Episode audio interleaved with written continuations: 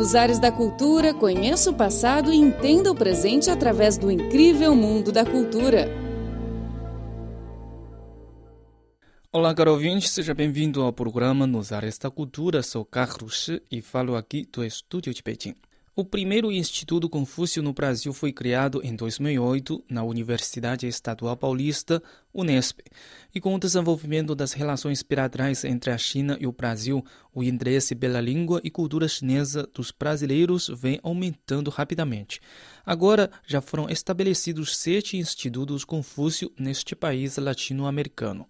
Recentemente, a nossa colega, também correspondente no Rio de Janeiro, Vilazan, entrevistou o professor Luiz Antônio Paulino, presidente da parte brasileira do Instituto Confúcio da Unesp, falando do desenvolvimento do Instituto Confúcio no Brasil.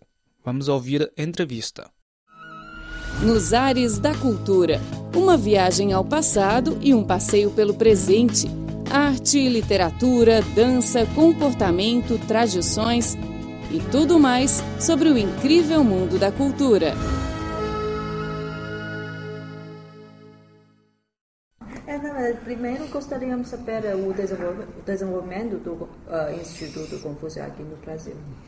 Olha, é, no Brasil, é, o, o, primeiro Instituto Confúcio criado no Brasil foi em 2008, que foi o, o Instituto Confúcio na Universidade Estadual Paulista, Unesp, né? Naquele mesmo ano foi criado também, alguns meses depois, o Instituto Confúcio na Universidade Nacional de Brasília. Né? Atualmente, nós temos eh, institutos Confúcio, além eh, do Instituto Confúcio na Universidade Estadual Paulista, que foi o primeiro, e, e da, na Universidade de Brasília, temos também mais um Instituto Confúcio em São Paulo, né, que é o, o da FAP. É, temos também um Instituto Confúcio no Rio Grande do Sul, que é com a Universidade Federal do Rio Grande do Sul. Um outro instituto em Minas Gerais, que é com a Universidade Federal de Minas Gerais. É um instituto no Rio de Janeiro, que é com a Pontifícia Universidade Católica é, do Rio de Janeiro e um instituto em Pernambuco, que é com a Universidade Estadual de Pernambuco. Né? E me parece que há outros eh, institutos aí também em processo de negociação, porque muitos estados, muitas universidades desejariam instalar eh, institutos Confúcio no Brasil. Né? Então, o que a gente percebe é que eh, nesses últimos cinco anos, né, desde a inauguração do nosso instituto eh, na Unesp, né, eh, o interesse né, pela eh, língua e pela cultura chinesa só tem aumentado, né, em função do fato de que hoje a China é o principal parceiro comercial do Brasil, né, é o principal destino das exportações brasileiras, é, é, o principal origem das importações brasileiras, né? É, a corrente de comércio entre o Brasil e a China, eu acho que agora em, em 2013 deve ter alcançado algo em torno de 90 bilhões de dólares, né? Sendo que o Brasil teve um, superávit em relação à China, em função da exportação, sobretudo de matérias-primas, né, de é, produtos naturais. É, muitas empresas chinesas eh, trazendo investimentos para o Brasil em diversas áreas, é, tanto na área de mineração, agricultura, como na área de serviços. Né? Agora a State Grid ganhou um, um, uma concorrência para fazer as linhas de transmissão da usina de Belo Monte, que vai ser a quarta mais maior, maior usina hidrelétrica do mundo, empresa chinesa que vai construir as linhas de transmissão. É, e você também tem muitos investimentos na área de indústria, muitas empresas de automóveis, de caminhões, de eletrônicos se instalando eh, no Brasil. Então, eh, essa relação econômica, comercial cada vez mais intensa, tem despertado muito a atenção e o interesse de é, pessoas querendo aprender a língua chinesa, seja para participar de negócios, seja para procurar empregos em empresas brasileiras ou empresas chinesas que estão se instalando aqui. Então, é, esse interesse crescente pela língua chinesa se revela, é, tem, tem redundado é, também na procura maior por parte de dos alunos de, de, de cursos eh, de língua chinesa. Né? Então, nós, por exemplo, quando começamos o Instituto em 2009, a, primeira turma, né, em março de 2009, nós tínhamos 34 alunos. Hoje, hoje nós temos 2 mil alunos, né? 2 mil alunos, ou algo, é, é aproximadamente 2 mil alunos. Né?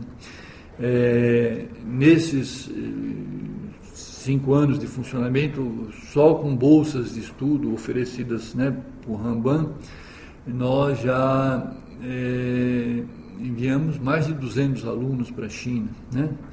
É, a nossa universidade parceira, que é a Universidade de Hubei, né, no caso do Instituto Confúcio na Unesp, ao longo desses últimos cinco anos também já enviou mais de 40 voluntários para trabalhar aqui eh, no Brasil. Atualmente temos 23 eh, entre professores e voluntários chineses trabalhando conosco. Né? É, enfim, é, eu creio que nós estamos numa fase agora de expansão né? É, do interesse pela língua. Nos Ares da Cultura uma viagem ao passado e um passeio pelo presente. Arte, literatura, dança, comportamento, tradições e tudo mais sobre o incrível mundo da cultura. Temos muitos desafios ainda pela frente, né? principalmente porque ainda eh, praticamente não há professores locais né, eh, capacitados para ensino da língua. É, também há ainda poucos materiais né, desenvolvidos em língua portuguesa para o ensino é, para o ensino da língua chinesa. Eu creio que também é, própria metodologia de ensino ela precisa ser ainda melhor adaptada né, para, é, vamos dizer, o modo de, de, de aprendizado do, do, aluno brasileiro, que é um pouco diferente do, do, do, aluno chinês, mas que são todos desafios que eh, a gente vai superando. Né? A humanidade nunca se coloca desafios que não seja capaz de superar. Então, na medida em que os problemas vão surgindo, a gente vai eh, procurando resolvê-los. Né?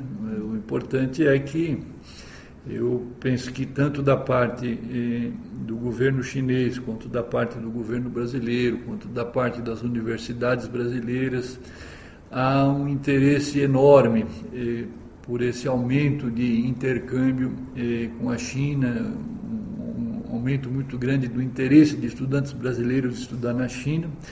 E é, é com base, vamos dizer, nesse desejo é, de maior aproximação que a gente vai construindo né, essa, é, é, esse projeto. Sim, e eu também gostaria de saber alguma situação sobre. É, eu ouvi você dizer que existe alguma colaboração do Instituto Confúcio também com militar, polícia, com algum setor uh, setor público? É, atualmente, é, além de oferecer cursos para os alunos da universidade e para a comunidade nos diversos campos da universidade, é, nós estamos, na verdade, presentes hoje em 13 cidades no, no, estado de São Paulo, né, com, que são na maior parte cidades onde nós temos campos da universidade, né? Mas também, por exemplo, a cidade de Jacareí é uma cidade onde não há um campus da universidade, mas nós somos, na verdade, nós procuramos a prefeitura porque quando soubemos né, que havia eh, uma empresa chinesa, Sherry, né, que estava se instalando em Jacareí, nós procuramos e vimos que a prefeitura estava eh, tentando organizar cursos de língua chinesa para a população da cidade, eh, tendo em vista possível necessidade de mão de obra pela empresa chinesa, nós oferecemos né, a, parceria do Instituto e mantemos já há mais de dois anos dois professores naquela cidade dando curso para a, a, a prefeitura, né? Na, na, na, Secretaria Municipal de Educação para a, população local. E temos sido procurados também por outras cidades com esse mesmo objetivo, né, de levar os cursos de chinês para a cidade em função de possíveis investimentos que essas, empresas, essas cidades estejam recebendo de empresas chinesas. Temos também um acordo com a Secretaria Estadual de Educação em São Paulo. Né? A Secretaria Estadual de Educação ela tem os chamados é, centros de língua, né? que são é, escolas especiais que, é, além do inglês e do espanhol, que são línguas que já são é, oferecidas regularmente no currículo, tem procurado oferecer outras línguas né, para é, os estudantes. Então, em pelo menos cinco cidades de São Paulo, nós também temos um acordo com a Secretaria Estadual de Educação, onde a gente oferece é, esses cursos para os alunos é, das escolas secundárias, escolas públicas. Né? E é, também tivemos no ano no ano passado, no ano retrasado, na verdade, uma experiência com a Secretaria de Segurança da cidade de São Paulo, na medida em que eles pretendiam formar eh, guardas metropolitanos eh, que falassem eh, a língua chinesa para se relacionar com turistas chineses. Existe uma comunidade chinesa muito grande em São Paulo, mais de 200 mil pessoas, então eles queriam preparar uma parte dessa guarda metropolitana para poder se relacionar com essa comunidade que muitas vezes não fala a língua portuguesa ou com turistas, né? E a gente desenvolveu é, esse projeto também ao longo do ano de é, 2010. Né? Foi um projeto interessante, inclusive é, depois eu encontrei com uma delegação chinesa que veio visitar São Paulo e eles disseram que eles foram visitar um parque o Parque de Ibirapuera, que é um parque famoso em São Paulo, e que quando eles chegaram no parque, os guardas que estavam na porta do parque vieram é, cumprimentá-los em chinês. Né? Então, é, é um projeto interessante. É, sim. Então, então com esse aumento da, do, da demanda, demanda da língua mandarim, Uh, existe ou teria algumas alguns regulamentos ou leis do governo sobre ensino de mandarim? Não, não há eh, na, na, estrutura curricular, eh, pelo menos das escolas de primeiro e segundo grau, obrigatoriedade eh, de ensino de língua chinesa, né? As únicas línguas que são obrigatórias que são oferecidas é o inglês e o, o espanhol, né? É, então não há propriamente uma regulamentação. O que há é, são é, algumas universidades que oferecem nos seus cursos de língua, né, a modalidade é, de especialização em língua chinesa, e nesse caso, então, isso é normatizado né, pela própria universidade, mas não há nenhuma legislação a, a respeito disso. Né? O que nós agora tentamos fazer lá no Instituto, até para poder, de certa forma, orientar o ensino da língua no país, é, é estabelecer uma espécie de é, currículo básico é, e também planos de ensino né, para os diversos níveis, né, para que a gente possa ir aos poucos sistematizando é, esse, essa questão do, do, do ensino. 本期节目播放完毕。 支持本电台，请在荔枝 FM 订阅收听。